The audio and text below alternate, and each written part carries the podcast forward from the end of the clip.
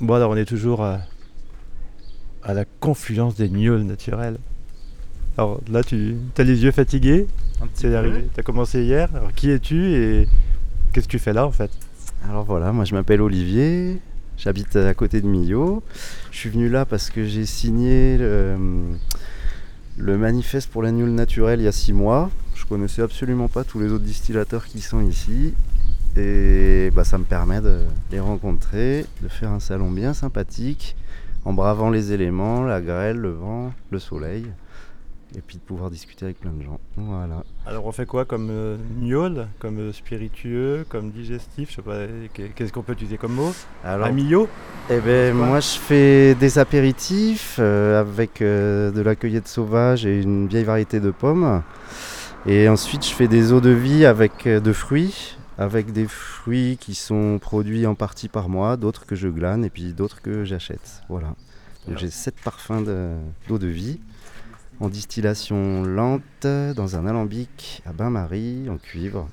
D'accord. Et alors c'est quoi la, le- la- la quantité, la surface? Je sais pas comment. Un vigneron, on parle d'hectares. Un Ah. distillateur, on parle de.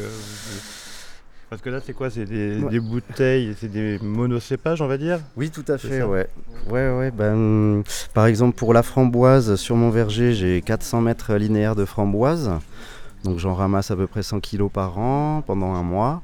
Et avec ça, je fais à peu près 200 bouteilles, 100 litres en fait, de- d'eau de vie de framboise.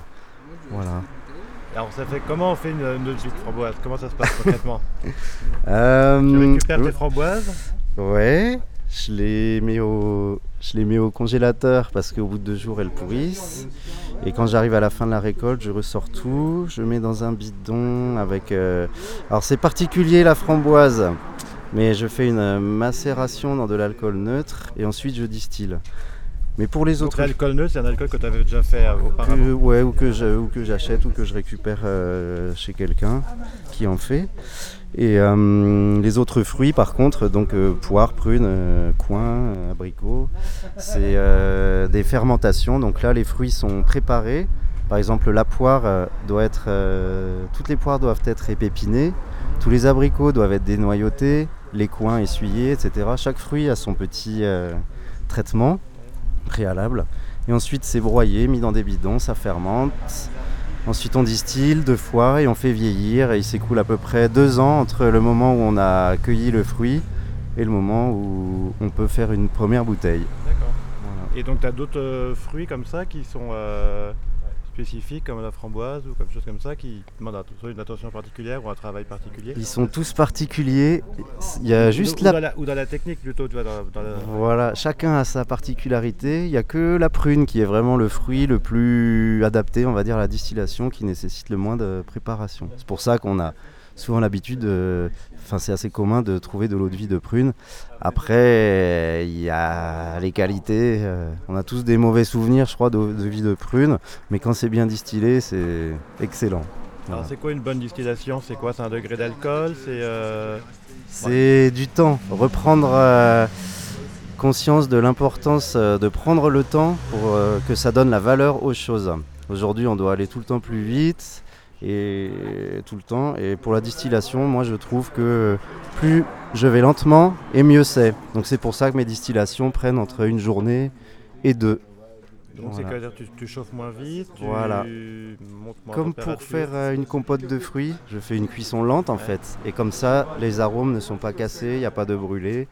Et j'ai plus euh, l'arôme du fruit frais qui sort à la fin. Voilà.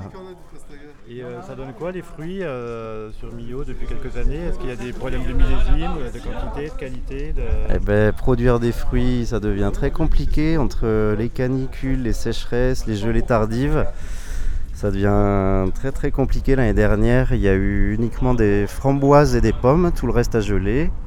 Cette année, ça va, mais il commence à y avoir des orages de grêle un peu partout, donc euh, je suis pas très serein. Et ensuite, bah, les, arbres souffrent beaucoup des, sécheresses des dernières années, donc euh, les nouveaux ont du mal à pousser. Ça devient compliqué de faire du fruit, mais bon, voilà. Après, à nous aussi d'adapter les, cultures, les variétés, les choses comme ça. Mais ça prend du temps, voilà. Et donc c'est quoi la... quoi une gnôle naturelle par rapport à une gnôle qui ne le serait pas? Bah, c'est une... Alors moi, je, comme je viens d'arriver, je suis pas encore dans ton mode de fonctionnement. Voilà. Et eh bien c'est moi, c'est faire avec des produits naturels, enfin des fruits non traités, ça c'est impératif. Ensuite, dans les fermentations, on rajoute rien de, spécial. Euh, puis voilà, après c'est prendre le temps. C'est une manière de faire artisanale aussi, en fait, euh, pas industrielle, pas à la chaîne, pas voilà.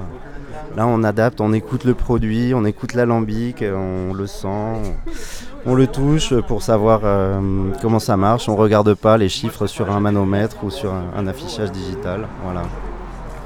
Et donc là, à 15h30, un dimanche en Beaujolais, on goûte quoi? S'il y en a une qu'on devrait goûter, c'est laquelle?